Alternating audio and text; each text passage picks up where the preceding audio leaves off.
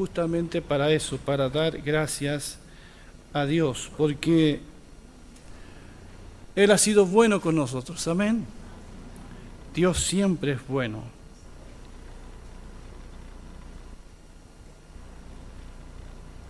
Es hora de pasar a la acción de gracias. Quiero que meditemos brevemente la palabra del Señor.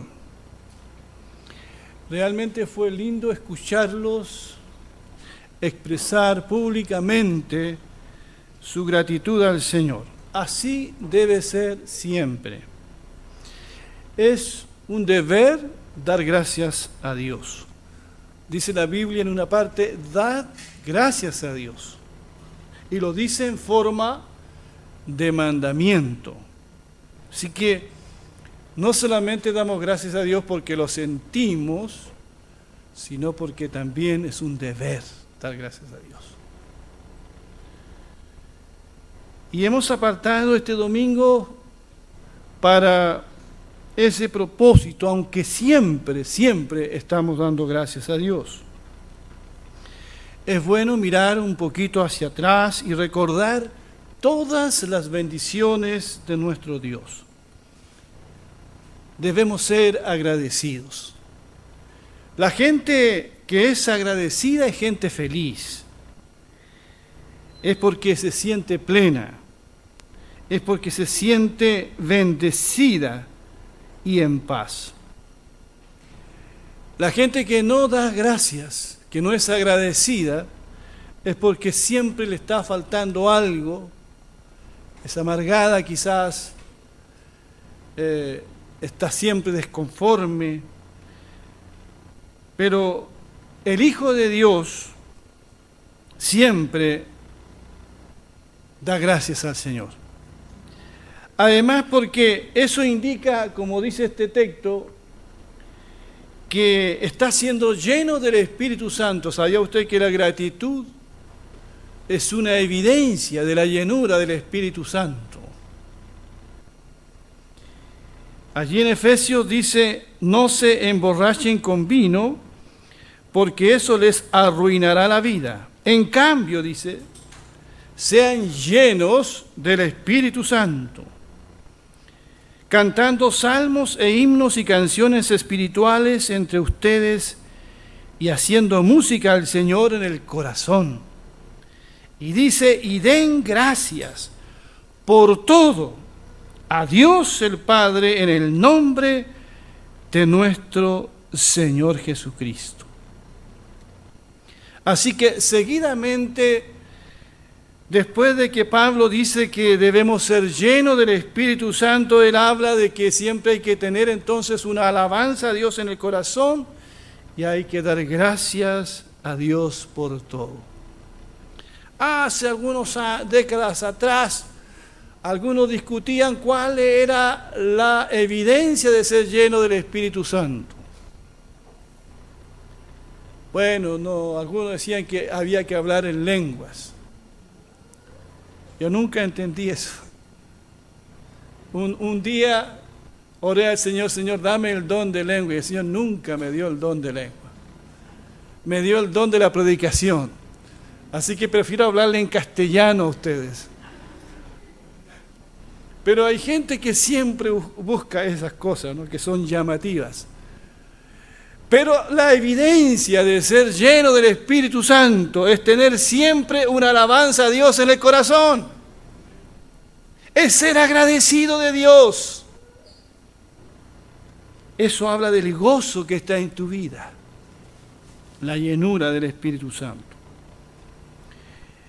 Hemos vivido un año que está terminando de muchos reclamos Muchos de estos reclamos son justos, otros no los considero tan justos. Pero para el hombre y la mujer que es en esencia ingrato, nunca nada será suficiente. Siempre quiere más, nunca está conforme, siempre ve el vaso medio vacío, nunca el vaso medio lleno. ¿Y ustedes que están acá, cómo se consideran? ¿Se consideran personas agradecidas o son quejumbrosos? Cuidado porque está tu esposa y tu esposo aquí. Está tu hijo. ¿Cómo te consideras? Una persona que siempre se está quejando y vomitando amargura y queja, oh, eres una persona agradecida de Dios. Leía esta semana esto, el doctor Rodríguez era un gran cirujano y un hombre muy generoso, cuando podía donaba su trabajo a los más necesitados. Una vez al mes pasaba por el mercado donde vendían hermosas flores para regalar a su esposa. A veces lo atendía una niña, dueña, dice, de una de las mejores sonrisas que hubiera conocido jamás. En cierta oportunidad se percató que la niña cojeaba detrás del mostrador. Tenía una pierna más larga que la otra. Y el cirujano le preguntó, ¿te gustaría operarte la pierna para tenerla del mismo tamaño que la otra? Podría jugar y correr con los amigos.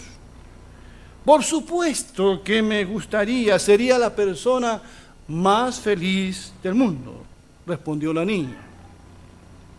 Se llenaron entonces los requisitos necesarios para realizar la operación. El doctor permitiría que un grupo de jóvenes médicos recién graduados asistieran para observar todo el procedimiento. La niña estuvo de acuerdo. Una vez en el quirófano, todos los alumnos guardaron silencio. Cuando la niña entró a la sala de operaciones, el médico le dijo, ahora vamos a corregir tu problema y antes de que sus ayudantes administraran la anestesia, la adolescente se incorporó de la camilla, tomó el brazo del médico y dijo algo que todos escucharon. Muchas gracias, doctor. Dios lo bendiga por ser tan buena conmigo. El cirujano la miró emocionado y colocando su mano sobre la cabeza de la niña le respondió, gracias a ti, preciosa. Una vez terminada la intervención que fue exitosa, el cirujano comentó a sus alumnos, he operado a muchas personas importantes en mi vida, a personas que tienen mucho dinero, empresarios, que me han pagado una buena suma de dinero por mi trabajo, pero las palabras que me dijo esta niña emocionada equivalen a los honorarios más altos que he recibido en toda mi vida. No hay nada más hermoso que ver a una persona que es agradecida. ¿Cuánto más agradecidos debemos ser con Dios? Y debemos expresar esa gratitud en una acción de gracias que no es más que la respuesta del hombre a los dones y bendiciones que Dios nos regala. Es una acción de gracias. Eso es lo que se nos pide. Como alguien dijo, sentir gratitud y no expresarla es como envolver un regalo y no darlo. Por eso hemos de expresar nuestra gratitud hacerla pública. Hay varios salmos, textos de la Biblia que nos hablan de esto. Dice, por ejemplo, el Salmo 95, 2 y 3, lleguemos ante Él, dice, ante Dios, con acción de gracias. Aclamémoslo con cánticos, porque el Señor es el gran Dios, el gran Rey sobre todos los dioses. El Salmo 69, 30, con cánticos alabaré el nombre de Dios, con acción de gracias lo exaltaré. Y el salmo que leía delante Guillermo en el verso 4 decía, entren por sus puertas con acción de gracias, vengan a sus atrios con himnos de alabanza, denle gracias, alaben su nombre. Pablo escribe a los colosenses y les dice, perseverad en la oración, velando en ella con acción de gracias. Y en el último libro de la Biblia dice, la bendición y la gloria y la sabiduría y la acción de gracias y la honra y el poder y la fortaleza sean a nuestro Dios por los siglos de los siglos. Amén. En todos estos pasajes y en muchos más que están en la palabra se nos habla de la acción de gracias. Acción es la realización de un acto o hecho. Acción es lo que se hace o se realiza. Por lo tanto, la gratitud a Dios no debe ser pasiva. Debe expresarse en una acción de gracias. ¿Están siguiendo? Pues tiene que expresarse en palabras. Tiene que expresarse en algún gesto tiene que expresarse en adoración, tiene que expresarse en servicio a Dios y al prójimo, tiene que expresarse en la consagración de mi vida al Señor. Tiene que expresarse lo que hemos hecho también en este día en alabanza al Señor espontánea, porque es una acción de gracias. Y el pueblo de Israel ofrecía servicio de acción de gracias y traían holocaustos y ofrendas al Señor.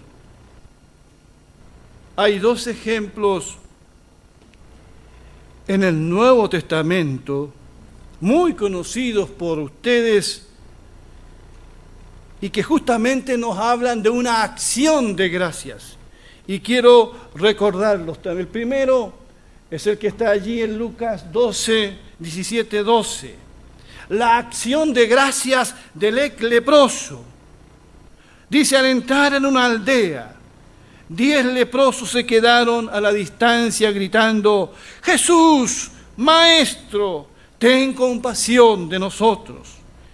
Jesús los miró y dijo, vayan y preséntense a los sacerdotes. Y mientras ellos iban, quedaron limpios de la lepra. Uno de ellos, cuando vio que estaba sano, volvió a Jesús y exclamó, alaben a Dios. Y cayó al suelo a los pies de Jesús y le agradeció por lo que había hecho. Ese hombre era samaritano. Jesús preguntó, ¿no sané a diez hombres? ¿Dónde están los otros nueve? Ninguno volvió para darle gloria a Dios excepto este extranjero. En las palabras que de Jesús se ve un poco de tristeza. Cuando pregunta, ¿y los otros dónde están? No fue uno el sanado, sino fueron diez leprosos sanados, pero solamente uno volvió con un corazón agradecido y se humilla ante el Señor y le da las gracias por lo que Él ha hecho en su vida. Y Jesús pregunta, ¿no sané a diez hombres? ¿Dónde están los otros nueve? Ninguno volvió para darle gloria a Dios excepto este extranjero porque el hombre era samaritano. ¿Cuántas cosas nos tienen que enseñar los samaritanos en el Nuevo Testamento? Pero aquellos que decían ser el pueblo de Dios estaban ajenos a lo que era una acción de gracias. Nosotros estamos aquí. A todos Dios nos ha bendecido de una u otra manera. ¿Y cuántos no están aquí pudiendo estar aquí para dar gracias a Dios? Pero no todos son agradecidos. No todos expresan su gratitud al Señor. Y siempre estamos reclamando o demandando más. Este es un buen ejemplo de una acción de gracias. Otro ejemplo es el que está allí en Juan 12, 1 al 3 dice, seis días antes de que comenzara la celebración de la Pascua, Jesús llegó a Betania, a la casa de Lázaro, el hombre a quien él había resucitado. Prepararon una cena en honor de Jesús.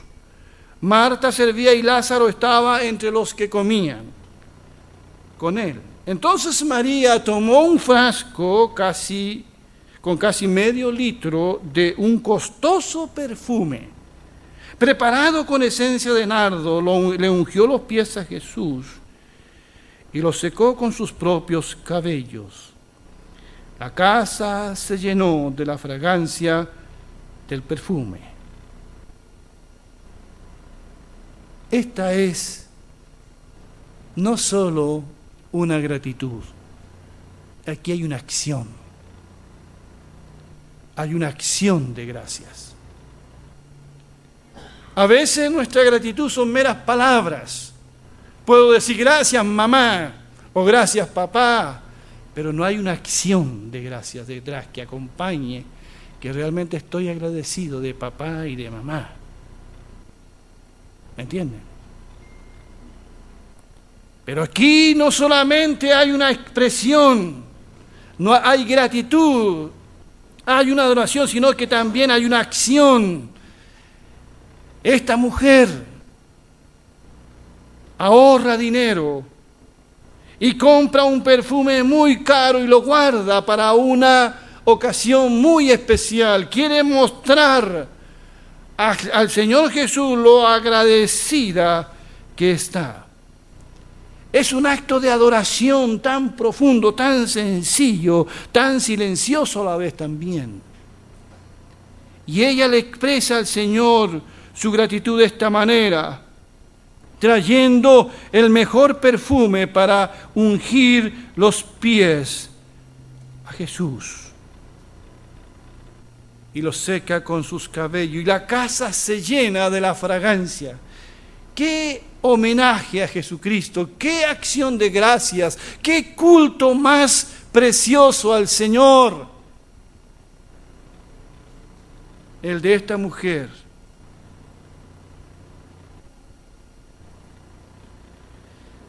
El Salmo 103 nos recuerda a nosotros algunos motivos para dar gracias y bendecir a Dios. Dice si lo pueden leer conmigo, leamos juntos. Bendice alma mía al Señor. Bendiga todo mi ser su santo nombre. Bendice alma mía al Señor y no olvides ninguna de sus bendiciones. El Señor perdona todas tus maldades y sana todas tus dolencias. El Señor te rescata de la muerte y te colma de favores y de su misericordia. El Señor te sacia con los mejores alimentos para que renueves tus fuerzas como el águila. El Señor es misericordioso y clemente, es lento para la ira y grande en misericordia. Qué precioso, ¿verdad? Bendice alma mía al Señor.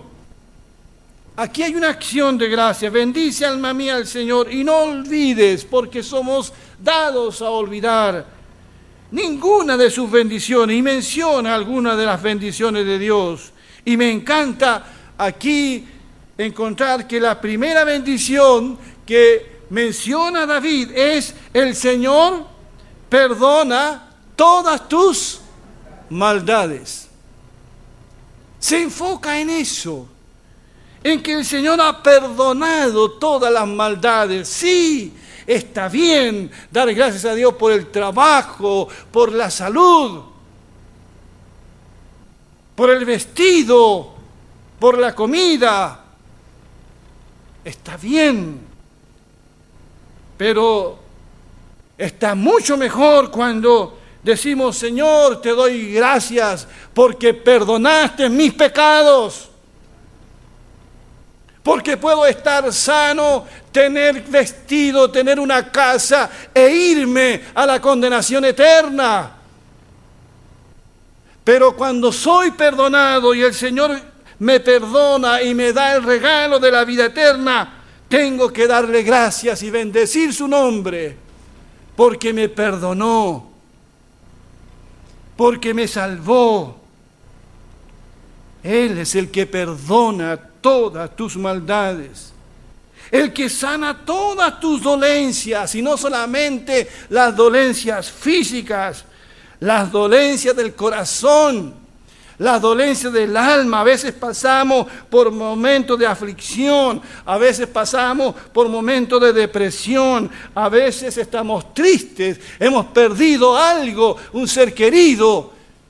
Pero allí el Señor, ¿verdad? Nos ha sanado y nos ha consolado. El, Señor rescata de la muerte tu vida, te colma de favores y de misericordia. El Señor te sacia con los mejores alimentos para que renueves tus fuerzas como el águila. Y después dice, el Señor es misericordioso. Es lento para la ira y grande en misericordia. ¿Qué, qué grande es eso? Lento para la ira. Demora, espera para enojarse, pero es presuroso en mostrar misericordia. Si Dios fuera al revés, ¿verdad? Si fuera lento para la misericordia y pronto para la ira, ninguno de nosotros estuviese aquí. Por eso en esta mañana, hermanos y hermanas, le damos gracias a Dios, ¿verdad?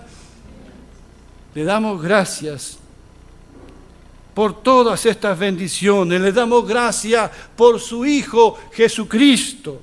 Le damos gracias por el Espíritu Santo, que es el consolador. Le damos gracias, como decía Iván, por su palabra. La palabra de Dios, la palabra escrita de Dios. Yo prefiero hablar de la palabra escrita porque está escrito y no cambia. Esta palabra que predicamos